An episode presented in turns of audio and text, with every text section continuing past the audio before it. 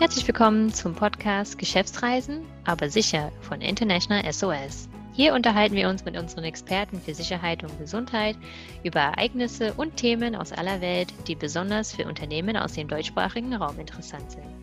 Dieser Podcast richtet sich an Personalverantwortliche, Travel Manager und all diejenigen, die sich mit Dienstreisen und betrieblich bedingten Auslandsaufenthalten beschäftigen. Die Hurricane-Saison in den USA dauert von Juni bis November und erreicht ihren Höhepunkt von August bis Oktober.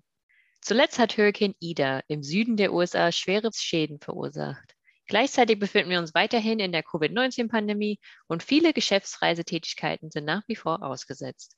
Sind Hurricanes im Moment überhaupt ein Thema für deutschsprachige Unternehmen? Heute beschäftigen wir uns mit Fragen rund um das sogenannte klassische Travel Risk Management. Denn Covid-19 hat den Fokus von vielen Sicherheitsrisiken abgelenkt, die nach wie vor bestehen. Was erleben meine Kollegen im Assistance Center? Welche Empfehlungen werden den Anrufern gegeben? Welche anderen Beispiele gibt es an Risiken, die durch die Pandemie eventuell überschattet worden sind? Und wie sieht das Travel Risk Management von morgen aus? Mein Name ist Alicia Wiggins und ich darf ganz herzlich aus unserem Frankfurter Assistance Center begrüßen Wolfgang Hofmann. Einen wunderschönen guten Morgen. Und Michael Tutte. Hallo, guten Morgen. Guten Morgen, ihr zwei. Wolfgang, Michael, ist das Stichwort Hurricanes bzw. Naturkatastrophen momentan ein Thema für Unternehmen? Was erlebt ihr denn so von der Sicherheitsseite im Assistance Center?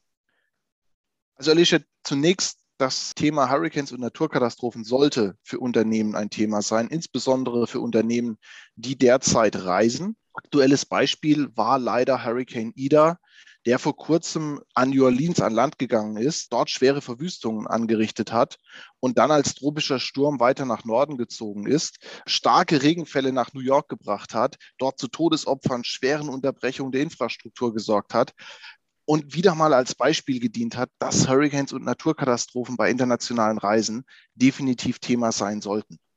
Und das betrifft jetzt nicht nur die, die USA oder Nordamerika, sondern wie wir zuletzt auch gesehen haben, teilweise die Waldbrände in Südeuropa, die Überschwemmungen in Westdeutschland, in Belgien und in Niederlande und zuletzt auch wieder starke Regenfälle in Polen und Spanien, die zumindest mal Verzögerungen im Reiseprozess verursachen können. Ja, das ist völlig richtig. Und wenn wir die Welt jetzt schon mal rumgehen, wir haben auch Monsunzeit in Südostasien, die wieder starke Regenfälle bringen, mit Überschwemmungen in Thailand, unter anderem in China, wo ganze Landstriche davon betroffen waren. Also wir sehen gerade weltweit Auswirkungen im Bereich Naturkatastrophen, die reiseunterbrechend sind, die aber auch lokal zu Unterbrechungen führen. Ja, die Auswirkungen von den Naturkatastrophen oder Überflutungen oder auch von den Regenfällen, die hängen natürlich stark vom Einsatzort ab, ob das jetzt eine ländliche Region ist oder, eine, oder, oder ob man sich in städtischen Zentren befindet und äh, hängen natürlich auch sehr stark von der Qualität der Infrastruktur ab, bei nicht befahrbaren Straßen in Südostasien oder in Afrika beispielsweise. Aktuell haben wir aber nur wenig Anfragen zu Naturkatastrophen, insbesondere verglichen zu früher. Was empfehlt ihr denn Reisenden, die in diesen Gebieten unterwegs sind? Also der generelle Hinweis, sich im Vorfeld über die Hurricane-Saison oder die Monsunzeit beziehungsweise die Jahreszeiten für Naturkatastrophen zu informieren. Möglichst Webseiten nationaler oder lokaler Wetterdienstleister überprüfen. Für Deutschland wäre das zum Beispiel der Deutsche Wetterdienst. Die International SOS Warnmeldungen für das jeweilige Reiseziel abonnieren und die jeweilige Reaktion kennen etwa beispielsweise bei einem Tsunami möglichst in obere Stockwerke oder bei einem Hurricane möglichst in den Keller. Und falls eine Region bereist wird, die anfällig für Naturkatastrophen ist, dass man da auch vorbereitet ist, dass man einen Erste-Hilfe-Kasten dabei hat, eine Taschenlampe, Wasser, Snacks, Kommunikationsmittel und so weiter. Mal abgesehen von den Naturkatastrophen, könnt ihr uns andere Beispiele geben von Risiken, die durch die Pandemie eventuell überschattet worden sind? Ja, auf jeden Fall. Also eines der wesentlichen Risiken, welches durch die Pandemie massiv überschattet wird, ist das Risiko Kriminalität. Wir erleben sehr, sehr häufig, dass Reisende sich vor der Reise sehr intensiv informieren, aber ausschließlich mit einem Covid-Fokus. Klassische Reisesicherheitsrisiken an einem Reiseziel, vor allem Kleinkriminalität, opportunistische Kriminalität, spielen in der Vorbereitung vieler Reisen zumindest was die Anfragen bei uns angeht, fast keine Rolle mehr. Wir versuchen natürlich trotzdem hier entsprechende Hinweise zu geben, wenn wir sehen, die Destination weist ein solches Risiko auf. Die Hinweise dafür zur Mitigierung sind einfach, müssen aber immer wieder wiederholt werden, damit man sie sich aktiv ins Bewusstsein holt. Halten Sie ein niedriges Profil. Machen Sie sich mit dem Reiseziel vertraut. Wo kann ich zu Fuß hin? Wo sollte ich nur mit dem Fahrdienst hinfahren? Möglichst immer ein geladenes Handy mit den wichtigsten Nummern eingespeichert mitführen, zum Beispiel Notfallnummern Ihres Unternehmens. Nicht zu viel Alkohol trinken, insbesondere dann, wenn man plant, zu Fuß zum Hotel zu gehen. Keine Einladung von Fremden akzeptieren. Klassische Beispiele zur Vermeidung opportunistischer Kriminalität. Ein weiteres Risiko, das durch die Pandemie überschattet worden ist, sind die Verkehrsunfälle. Ein äußerst hohes Risiko für Geschäftsreisende. Hier sollte man immer überprüfen, welche Verkehrsmittel geeignet sind. Nicht überall sind öffentliche Verkehrsmittel, besonders auch, wie Wolfgang schon genannt hat, durch die Gefahr der Kleinkriminalität oder der unsicheren Fahrweise und in fragwürdigem Zustand geeignet. Züge sind zum Teil je nach Region ein unsicheres Transportmittel und häufige Unfälle mit Todesfolge verwickelt.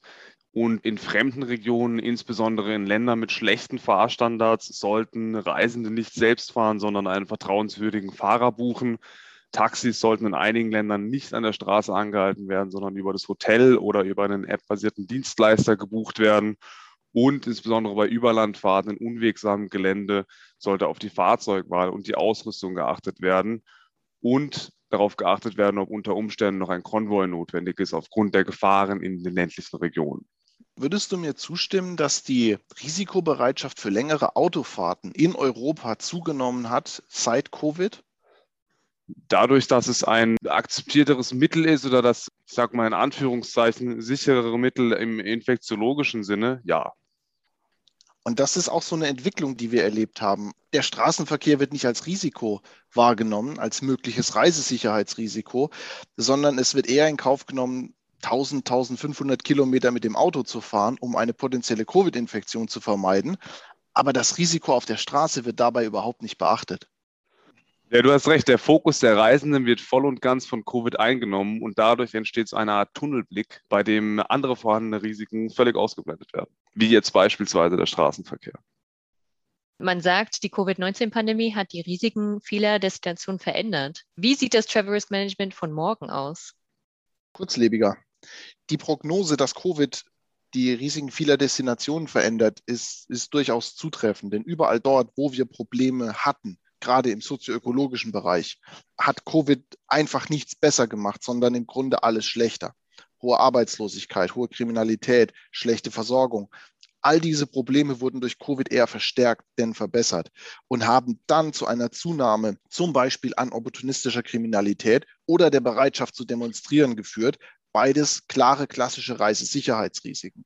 Und durch potenziell sehr kurzfristig eingeführte Maßnahmen gegen Covid kann eine Reaktionsbereitschaft oder eine Reaktion deutlich kürzere Vorlaufzeiten haben, weil sich das über Nacht ändern kann. Das bedeutet, das Travel Risk Management muss heute dank Covid schneller und effektiver stattfinden als zum Beispiel noch in 2019. Der VDMA, das ist der Verband der deutschen Maschinen- und Anlagenbauer, hat die These aufgestellt, dass die Pandemie als Chance für Unternehmen begriffen werden kann, nämlich um das firmeneigene Reiserisikomanagement neu aufzustellen oder zu überprüfen. Ja, genau das sehen wir auch so. Insbesondere da aktuell alle Reisen intensiver noch gesteuert und überwacht werden müssen, aufgrund der Auswirkungen der Pandemie. Beispielsweise die Einreisebeschränkungen, die sich sehr schnell auch wieder kurzfristig ändern können.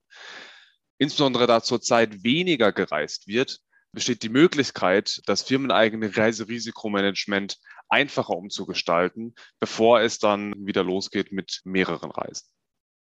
Und wie können Unternehmen sich auf das Travel Risk Management von morgen vorbereiten? Der erste Schritt ist ein ehrlicher Blick auf die vorhandenen Regelwerke und Strukturen im eigenen Unternehmen. Die Basis muss passen. Gibt es überhaupt eine Travel Risk Policy oder gibt es nur den Klassiker einer Reisepolicy, in dem geregelt ist, wie, wie viel ein Hotelzimmer kosten darf?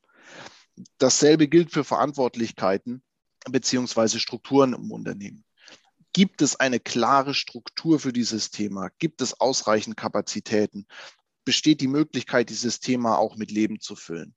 Und wenn diese Basis steht, dann kann man darüber sprechen, auch das TRM von morgen einzuführen, technische Hilfsmittel einzusetzen, möglicherweise einen schnelleren Intelligence Cycle aufzusetzen, also die schnellere Erlangung von Informationen, die schnellere Entscheidungsfindung, um dem Thema Covid gerecht zu werden. Also zumindest bis zum Ende der Pandemie sollten auf jeden Fall schnell verfügbare Informationen und auch immer wieder aktualisierte Informationen zur Verfügung gestellt werden, einfach aufgrund der Schnelllebigkeit und äh, insbesondere beispielsweise wegen den Beschränkungen, die sich tatsächlich tagtäglich ändern können, je nach Infektionslage.